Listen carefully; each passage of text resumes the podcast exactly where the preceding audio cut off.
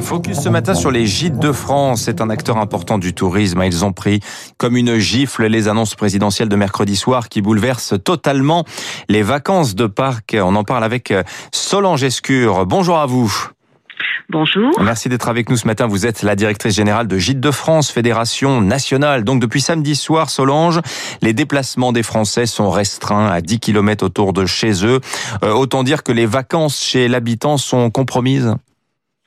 Tout à fait. Hein. Il n'y aura pas de location euh, pour des vacances pour les quatre semaines concernées euh, par la période.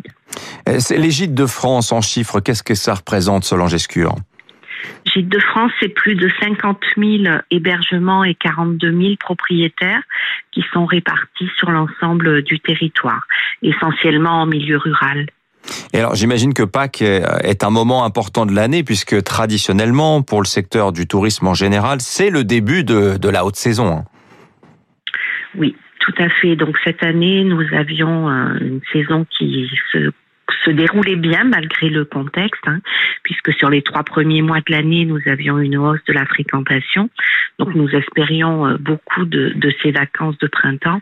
Et là, c'est un coup d'arrêt brutal qui nous ramène euh, un an en arrière et on annule euh, forcément toutes les locations pour ces mmh. quatre semaines. Quand vous dites on annule toutes les locations en volume par rapport aux réservations qui avaient été prises selon Gescure, ça représente quoi ces annulations?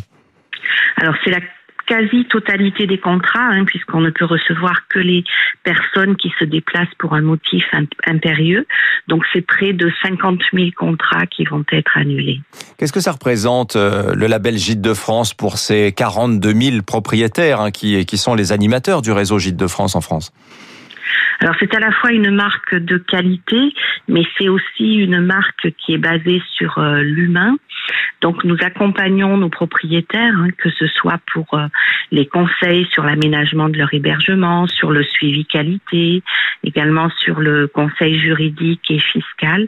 Donc c'est un accompagnement complet pour leur faciliter euh, la location et hmm. le taux de remplissage de leurs hébergements. Donc nous existons depuis plus de 60 ans. Et pour ces, pour ces propriétaires, ces annulations financièrement, qu'est-ce que ça représente c'est difficile, hein, notamment pour tous les propriétaires qui avaient euh, investi récemment dans la rénovation de leur hébergement.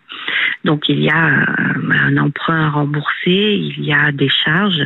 Donc c'est compliqué pour euh, nos propriétaires. C'est une deuxième année qui s'annonce compliquée. Donc là, un mois d'avril difficile en perspective, mais pour la suite, notamment le mois de mai, qui est aussi un moment où les Français se déplacent beaucoup, et ensuite pour l'été, est-ce que vous voyez une tendance dessiné Solange Escure oui, déjà nous voyons une tendance et les Français se projettent au-delà de, la période puisqu'on a des réservations pour mai, pour juin, pour juillet, pour hmm. août. Donc euh, et les gens n'annulent pas. Les gens n'annulent pas pour le moment là. Non, pour ces périodes-là, pas du tout.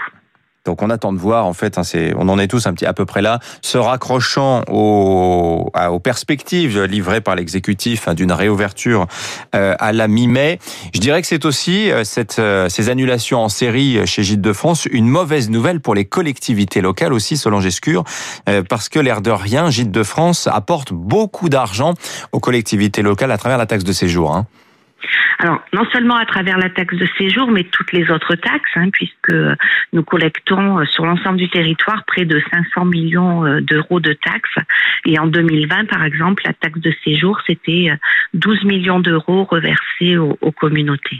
12 millions pour l'année 2020, comparé à une année normale, qu'on se fasse une idée, selon Gescure?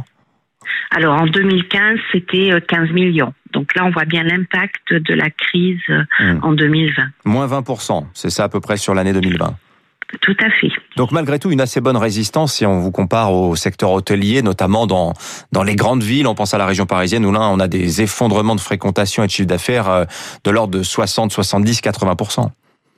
Oui, c'est vrai qu'en 2020, euh, nous avons pu bénéficier euh, du besoin des Français de, de partir après le long confinement, donc le mois de mai, le mois de juin, euh, le mois de juillet, le mois d'août, mais aussi euh, septembre et octobre ont été euh, bons.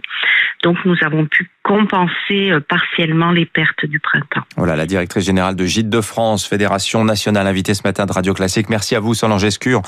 bonne journée à vous et puis gageons que tout rouvrira mi-mai, comme nous le laisse espérer l'exécutif. Il est 6h53, reste avec nous dans un instant, 3 minutes.